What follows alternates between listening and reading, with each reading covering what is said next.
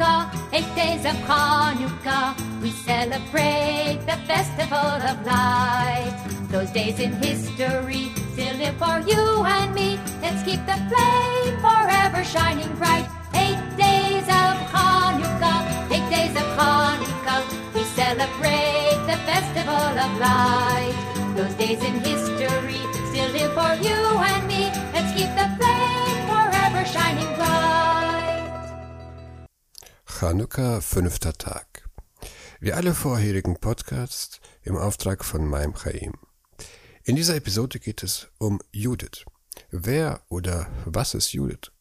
Im Shulchan Aruch, Hilchot Chanukka, Orchaim 76, Absatz 2, schreibt Ramo, man soll an Chanukka Käse essen, weil das Wunder durch Milch geschah, indem Judith den Feind damit fütterte. Was ist das für eine Geschichte? Diese Frage wird uns ganze zwei Episoden beschäftigen.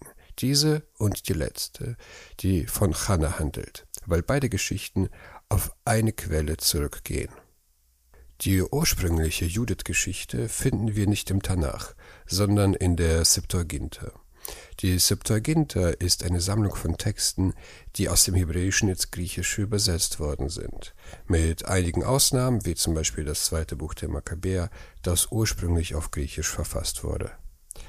Das Buch Judith war ursprünglich auf Hebräisch, doch die hebräische Textversion gibt es nicht mehr. Worum geht es in den 16 Kapiteln der Judith-Geschichte? Interessanterweise wird Judith in der ersten Hälfte der Erzählung nicht erwähnt. In der zweiten Hälfte wird zuerst ihre Abstammung beschrieben, dann wird uns gesagt, dass diese junge Frau drei Jahre und vier Monate lang Witwe war. Sie war die Witwe Menasches, der zu ihrem Stamm gehörte und der eine Art Hitzeschlag erlitt, während er die Gerstenernte beaufsichtigte und anschließend in der Stadt Betulia im Norden Samarias starb. Wir lesen, sie war schön und sehr hübsch anzusehen. Judith war auch reich, denn ihr waren Gold und Silber, Knechte und Mägde, Vieh und Ländereien hinterlassen worden. In der Geschichte wird erzählt, dass Betulia vom Heer des Holofernes, dem Oberbefehlshaber des Königs Nebukadnezar, belagert wurde.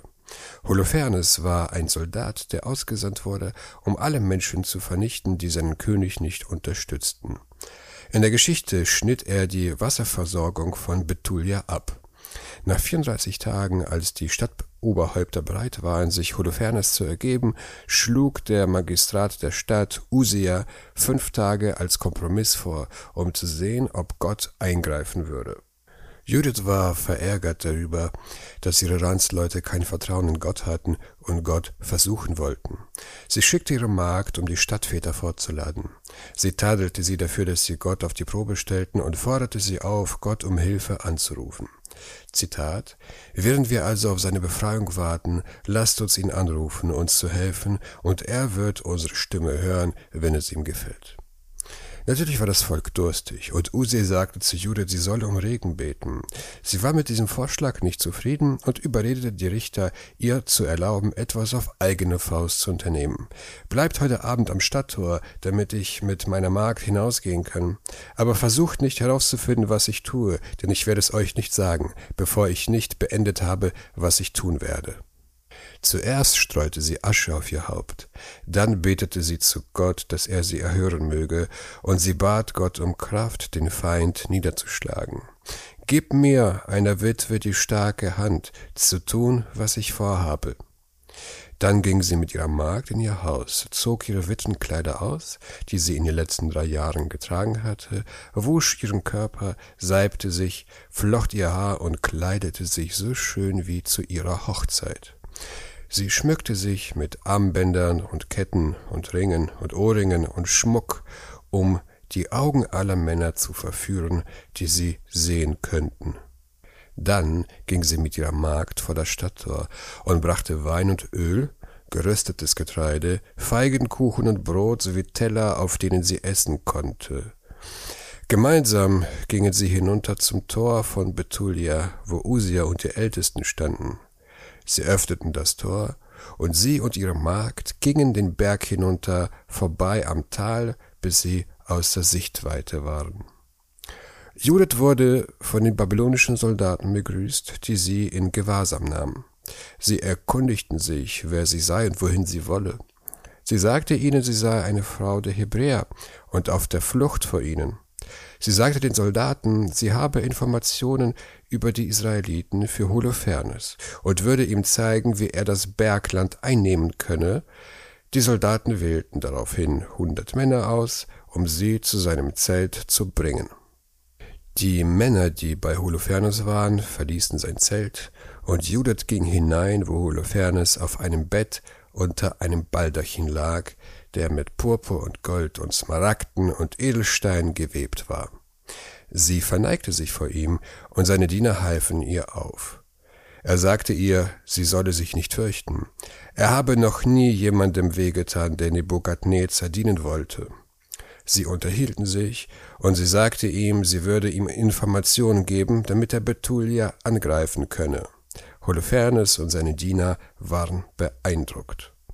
Judith erzählte ihm, dass ihre Leute ihre Nahrungsvorräte aufgebraucht hätten und ihr Vieh töten würden. Sie schmiedete einen Plan, nachdem Holofernes mit seinem Heer gegen sie vorgehen und sie ihn nach Jerusalem führen sollte.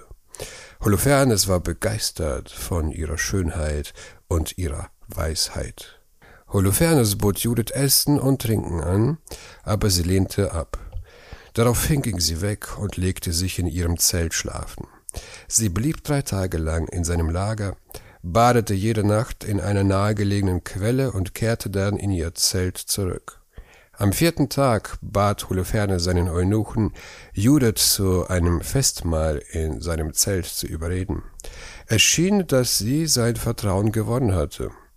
Diesmal willigte sie ein. Sie schmückte sich, und ihre Magd betrat sein Zelt und legte Felle auf den Boden in der Nähe der Stelle, an der Holofernes saß. Als Judith eintrat, lesen wir, Holofernes Herz war entzückt von ihr, und seine Leidenschaft war geweckt, denn er hatte seit dem Tag, an dem er sie zum ersten Mal sah, auf eine Gelegenheit gewartet, sie zu verführen. Judith trank und aß, was ihre Magd zubereitete. Zitat. Holofernes war sehr zufrieden mit ihr und trank eine große Menge Wein, viel mehr als er jemals an einem Tag getrunken hatte, seitdem er geboren war. Seine Diener ließen sie allein, und er schlief sturzbetrunken ein. Nur Judith und Holofernes waren in seinem Zelt. Ihre Magd war draußen. Judith betete um Hilfe von Gott. Jetzt ist in der Tat die Zeit, deinem Erbe zu helfen und meinen Plan auszuführen, die Feinde, die sich gegen uns erhoben haben, zu vernichten. Dann nahm sie das Schwert des Holofernes, griff in sein Haar und schlug ihm zweimal in den Nacken, um ihm den Kopf abzuschlagen. Sie zog seinen Körper vom Bett und deckte ihn mit dem Baldachin zu. Den Kopf gab sie ihrer Magd, damit sie ihn in ihren Proviantbeutel steckte. Sie verließen das Lager und kehrten nach Betulia zurück. Als die Männer der Stadt ihre Stimme hörten, riefen sie die Ältesten, die sich am Stadttor versammelten, um es für sie zu öffnen. Judith nahm das Haupt des Holofernes aus dem Beutel und zeigte es ihnen. Sie waren erstaunt und dankten Gott. Sie befahl ihnen, den Kopf an die Mauer zu hängen. Bei Tagesanbruch, so sagte sie, sollten sie ihre Waffen ergreifen und so aussehen, als ob sie den babylonischen Vorposten angreifen wollten. Die Männer von Holofernes werden zu Holofernes laufen, sagte sie, sie werden in Panik geraten und fliehen, und die Männer von Betulien werden sie verfolgen und niedermetzeln. Im Morgengrauen hängten die Männer von Betulia den Kopf von Holofernes an den höchsten Teil der Mauer und warteten mit ihren Waffen an den Bergpässen. Die babylonischen Soldaten trauten ihren Augen nicht, gingen zu Holofernes Zelt und fanden seinen Leichnam auf dem Boden. Der Eunuch schimpfte und tobte über das, was diese Frau getan hatte. Als das Heer den Eunuchen hörte, überkam sie Furcht und Zittern. Sie stürzten hinaus und flohen durch das Bergland. Die israelitischen Soldaten verfolgten sie, schlachteten sie ab und nahmen ihre Habe an sich. Der Hohepriester kam aus Jerusalem, um Jude zu grüßen und sie zu segnen. Das Volk plünderte dreißig Tage lang das Lager.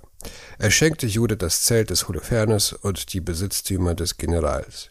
Dann liefen alle Frauen Israel zusammen, um Judith zu sehen, sie zu segnen und ihr zu Ehren einen Tanz aufzuführen. Sie schmückten sie mit Olivenzweigen und sie gingen im Tanz vor dem ganzen Volk her und führten alle Frauen an, und die Männer folgten den Frauen. Die Prozession ging weiter nach Jerusalem, wo Judith die Besitztümer von Holofernes an sich nahm und sie Gott als Geschenk darbrachte. Die Feierlichkeiten in Jerusalem dauerten drei Monate. Danach kehrte Judith und die Stadtbewohner nach Betulia zurück. Judith lebte weiterhin dort und lehnte alle Heiratsanträge von Männern ab, die sie heiraten wollten. Im Alter von 105 Jahren befreite sie ihre Magd und verteilte ihren Besitz, da sie keine Kinder hatte. Sie starb und wurde in einer Höhle in Betulia zusammen mit ihrem Mann begraben. Zitat, Niemand verbreitete mehr Angst unter den Israeliten, weder zur Lebzeit Judiths noch lange Zeit nach ihrem Tod. Soweit die Zusammenfassung des Buches. Bevor wir fortfahren, will ich auf einen historischen Widerspruch hinweisen, der mir längere Jahre schon Kopfschmerzen bereitet. Zu einem setzt das Buch Judith voraus, dass die Juden aus dem babylonischen Exil nach Israel zurückgekommen sind.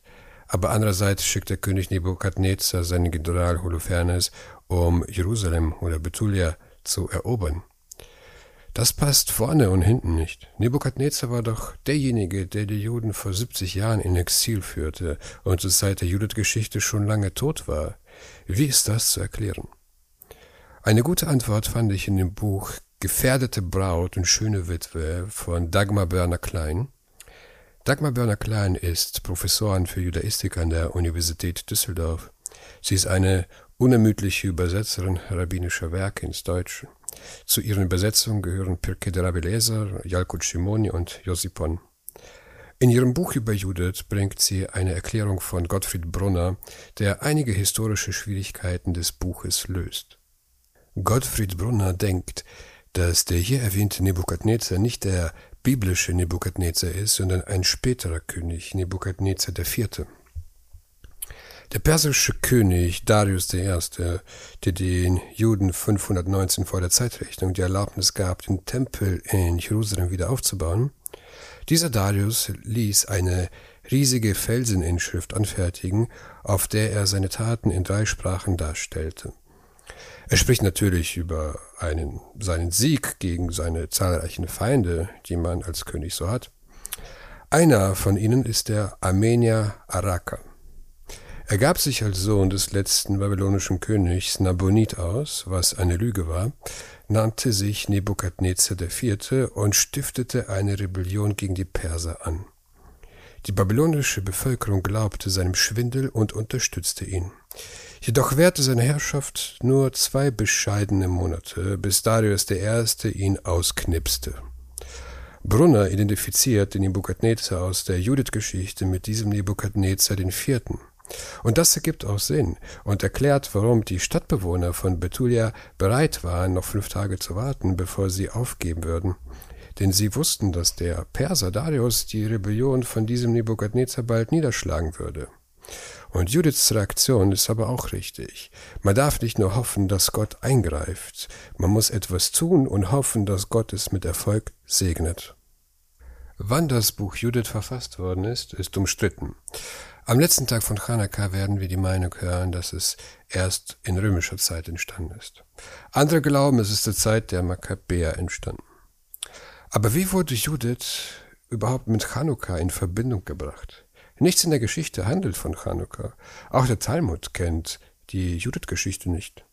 Erst im 10. Jahrhundert finden wir mehr als 18 hebräische Bearbeitungen der Judith-Geschichte. Keine Geschichte gleich der anderen. Manche Bearbeitungen versetzen Judith nach Jerusalem zur Zeit der Griechen. Andere Bearbeitungen bezeichnen sie als Tochter des Mattisyahu. Es entstanden viele Variationen. Vielleicht fehlte den Juden eine Heldin wie Esther, denn Chanukka und Purim sind beide rabbinische Feiertage, und wenn schon der eine eine Heldin hat, so muss auch der andere eine Heldin haben. Vielleicht hatte man Judith mit dem Hasmonia Jehuda assoziiert. Beide Namen klingen ähnlich und beide sind Helden. Eine andere Erklärung werden wir am letzten Tag von Chanukka hören. Anfangs hörten wir aus dem Shulchan Aruch über den Brauch an Chanukka Käse zu essen, weil das Wunder durch Käse geschah. In der ursprünglichen Geschichte findet sich keine, kein Hinweis darauf. Erst in späterer hebräischer Bearbeitung musste man irgendwie erklären, warum Holofernes sich so sehr ins Koma gesoffen hatte, obwohl er einen romantischen Abend mit Judith plante. Man erklärte es mit salzigem Käse. Der Käse löste bei Holofernes starken Durst aus, den er mit Wein zu löschen bemüht war.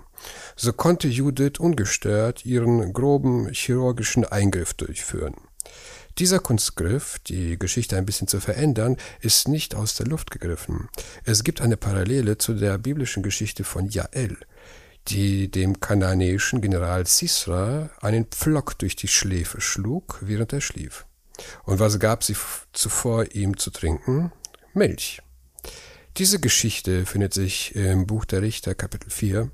Ich habe einen Podcast darüber aufgenommen, aber ich warne euch, es ist nicht jugendfrei. Nach einer anderen Bearbeitung gab Judith dem Holofernes salzige Latkes zu essen, was zu dem gleichen Ergebnis führte. Wo wären wir ohne unsere tapferen und starken Frauen? Eight days of Hanukkah, eight days of Hanukkah, we celebrate the festival of light. Those days in history still live for you and me. Let's keep the flame forever shining bright. Eight days of Hanukkah, eight days of Hanukkah, we celebrate the festival of light. Those days in history live for you and me. Let's keep the flame